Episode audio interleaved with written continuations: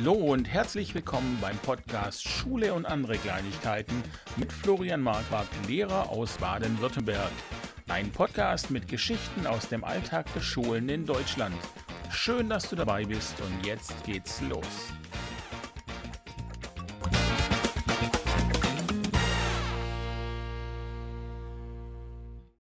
Hallo zusammen. Herzlich willkommen zu einer neuen Ferienfolge meines Podcasts. Heute ist Sonntag, der 21. August und äh, ich bin frisch zurück aus Hamburg und äh, dachte, dann nehme ich doch gleich mal einen kurzen Podcast auf.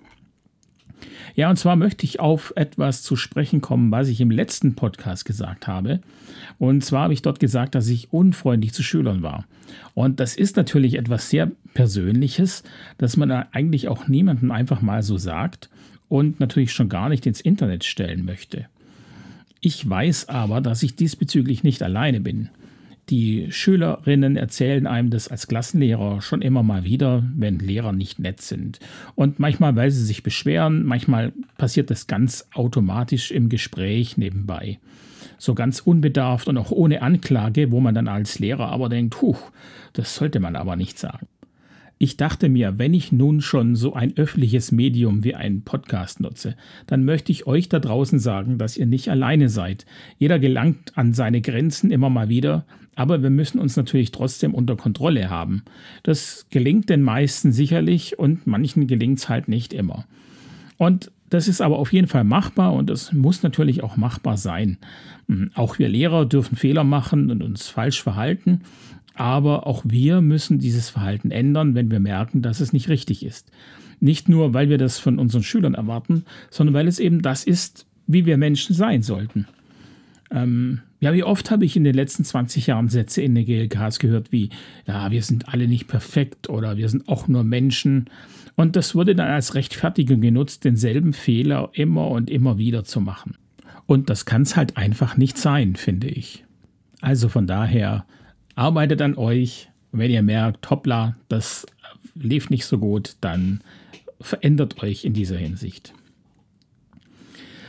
Ja, ich habe ähm, vor den Ferien noch, habe ich auf Instagram ein Interview gesehen, in dem es um Training ging, also Sport.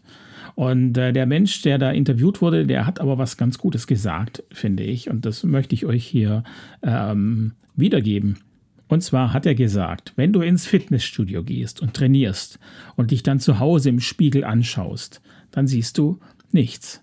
Und wenn du dann am nächsten Tag ins Studio gehst und wieder trainierst und dich danach zu Hause im Spiegel betrachtest, dann siehst du wieder nichts. Und jetzt kann man natürlich sagen, es ist also ganz klar, es gibt keine Ergebnisse des Trainings. Man kann ja keinen Fortschritt messen. Es ist also nicht effektiv. Also hört man auf zu trainieren weil es ja eh nichts bringt. Und die andere Variante wäre, dass man sich einfach grundsätzlich sicher ist, dass das Training etwas bringt. Man verschreibt sich der Sache und man bleibt dran. Und dann kann man zum Beispiel auch mal an einem Tag einen Kuchen essen oder nichts machen. Und es ist dann aber klar, dass man an irgendeinem Tag einen Fortschritt feststellen wird. Also an einem Tag neun Stunden ins Studio zu gehen und zu trainieren, bringt einen nicht in Form. Aber jeden Tag 20 Minuten, das bringt einen in Form. Es geht also nicht um die Tatsache, dass man trainiert oder die Intensität, mit der man trainiert, es geht um die Beständigkeit. Und ich finde, das kann man eins zu eins aufs Lernen übertragen.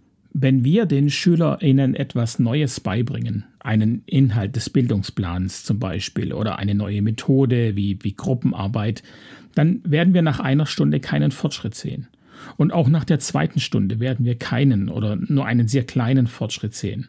Es geht darum, dass wir Lehrer dann nicht hinwerfen und die Schüler natürlich auch nicht. Wir müssen dranbleiben, gemeinsam.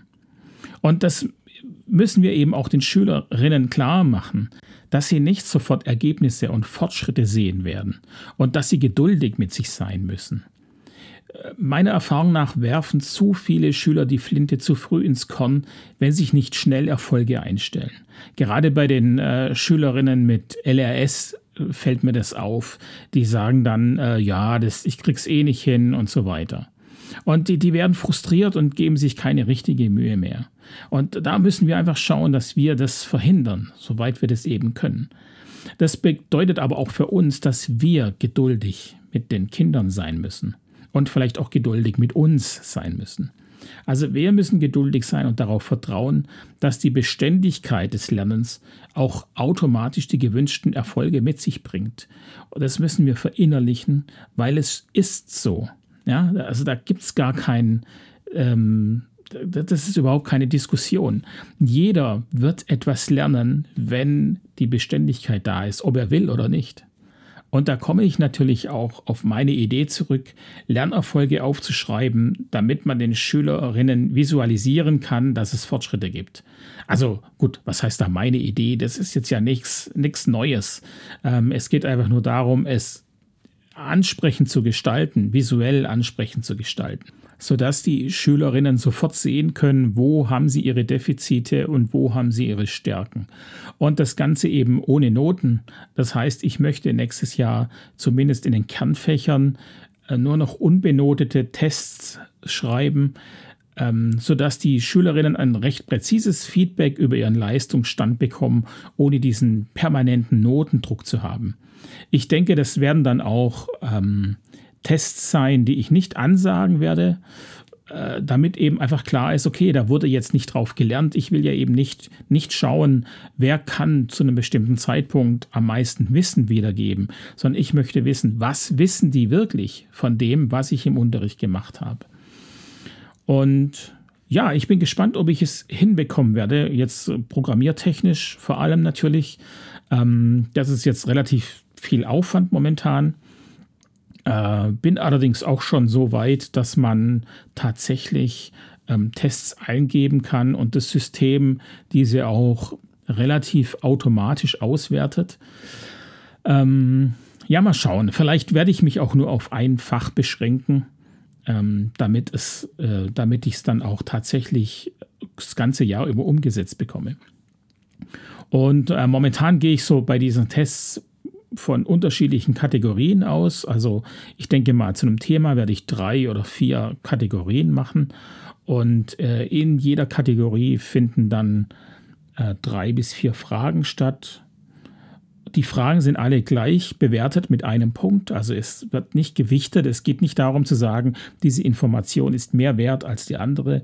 Es geht darum zu sagen, gibt es die Information überhaupt? Und ähm, danach wird das Ganze dann ähm, vom System ausgewertet. Ja, ich leider sehen wir einen Podcast, dann würde ich euch jetzt ein paar Bilder zeigen. Ähm, aber gut, wir schauen mal. Vielleicht dann auf Instagram-Account. Vielleicht sage ich da mal ein bisschen was. Ja, also da möchte ich nächstes Jahr auf jeden Fall einen Schwerpunkt drauflegen.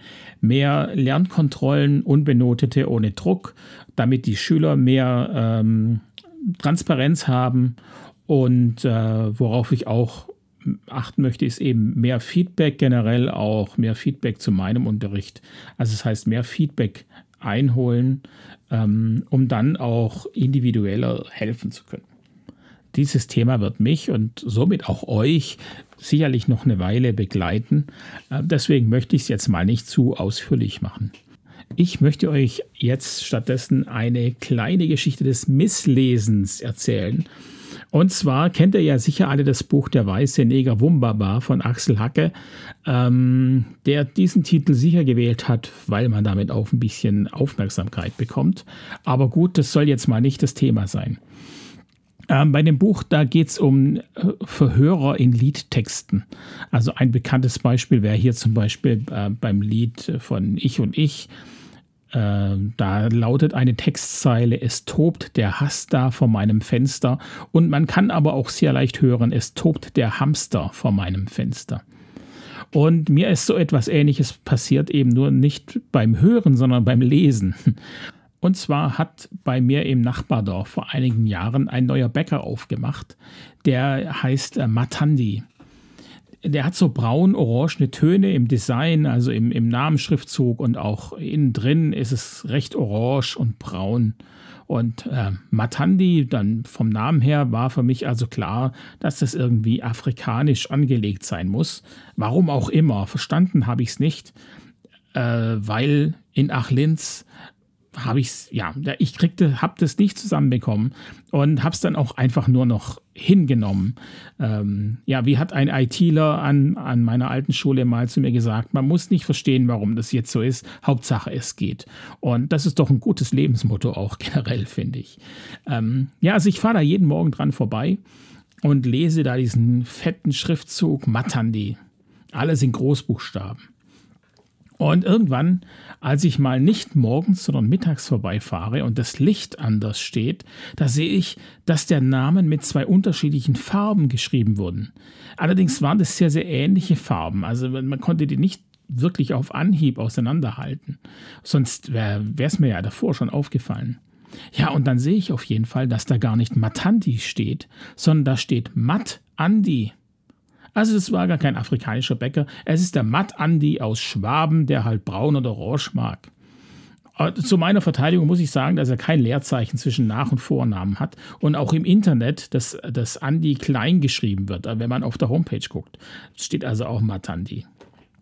Ja, wenn ihr, solltet ihr einen lustigen Verleser haben, falls es überhaupt gibt, ich glaube, vermutlich bin ich da der Einzige, der so doof ist und das nicht schnallt, ähm, aber solltet ihr einen haben, bitte gern, äh, meldet euch, ich freue mich. Ich habe ja hier, das wisst ihr sicherlich, ähm, dass man bei diesem Podcast, äh, der wird ja mein gehostet von Anchor und Anchor ist eine Tochterfirma von Spotify. Und bei Anchor kann man auch Sprachnachrichten einschicken. Also macht es doch mal. Schickt mir mal eine Sprachnachricht. Die kann nur ich hören. Ähm, ich kann sie aber natürlich auch äh, dann in den, in den Podcast einbauen. Also es muss euch auf jeden Fall klar sein, dass ich euer Statement dann vielleicht auch mit in den Podcast reinnehmen werde das war es eigentlich auch schon fast mit dem kleinen Ferienpodcast, äh, bevor ich Schluss mache. Aber vielleicht noch einen kleinen Aufruf an die KollegInnen, die schon wieder angefangen haben. Es sind ja nun doch einige Bundesländer schon wieder am Arbeiten. Die Schule geht wieder los, ein neuer Start. Und denkt daran, es ist ein neuer Start. Also gebt jedem Schüler und jeder Schülerin auch die Chance, neu anfangen zu können. Ähm, zieht nicht die alten Schubladen auf und packt da die Schüler von Anfang an wieder rein. Ähm, manche verändern sich, manchmal ist es auch nur ein ganz kleines bisschen, aber seid so offen, dass ihr auch die kleinste Veränderung wahrnimmt und es honoriert, was ähm, dass der Schüler, die Schülerin sich zum Positiven verändert. Ähm, ihr wisst, wie leicht man zurückfallen kann, wenn andere die Veränderung nicht merken, dann ist man sofort in diesem Trott. Ich, ich habe jetzt leider kein richtiges Beispiel, aber das Gefühl kann ich, kann ich momentan sehr gut nachfühlen, dass man vielleicht sich als, als Mensch irgendwo in etwas Mühe gegeben hat und nach einer längeren Zeit dann sehr motiviert an die, an diese eine Sache rangeht und dann innerhalb der ersten zehn Sekunden quasi schon wieder in die alte Schublade gesteckt wird. Das ist unheimlich frustrierend und wie ein Schlag ins Gesicht. Also macht es nicht. Lasst jedem Schüler die Gelegenheit, äh, sich von seiner besseren Seite zeigen zu können. Und bevor wir jetzt Schluss machen, noch einen kleinen Ausblick auf die nächsten Male. Und zwar werde ich mich jetzt in den Ferien nochmal mit Christine treffen und mit ihr einen kleinen Podcast machen. Dann steht auch noch ein Termin an mit Stefan. Stefan habe ich über Facebook äh, kennengelernt. Der hat Journalistik studiert und arbeitet nun als freiberuflicher Autor und Medientrainer. Äh, arbeitet da relativ viel mit Lehrerinnen zusammen und da werden wir uns ein bisschen über das Thema Digitalisierung und Medien eben auch ähm, unterhalten. Und er hat vielleicht ja auch ein paar Tipps äh, für uns Lehrerinnen. Und zu guter Letzt habe ich dann noch einen Referendar an der Angel aus Nordrhein-Westfalen, der Frederik, der diesen Podcast hört und über meine Unterrichtsplanungsseite äh, mit mir in Kontakt getreten ist und da dachte ich, dass es ja auch ganz nett sein könnte, den äh, mal hier im Podcast zu haben. Also da freue ich mich auch schon drauf. Ähm, ja, und ansonsten, falls ihr Lust habt, auch mal hier im Podcast dabei zu sein, könnt ihr euch gerne melden. Wir überlegen uns dann Thema und ähm, reden ein bisschen. Also ja, wenn nicht, dann schickt wenigstens so eine Sprachnachricht über Enker. Ja, probiert das mal aus. Bin mal gespannt, wie das hier ankommt. Gut, das war's. Ich wünsche allen, die angefangen haben, einen tollen Start und allen anderen wünsche ich noch weiterhin tolle, erholsame Ferien. Ich bin mir sicher, wir werden demnächst wieder voneinander hören und bis dahin lasst es euch gut gehen. Und tschüss.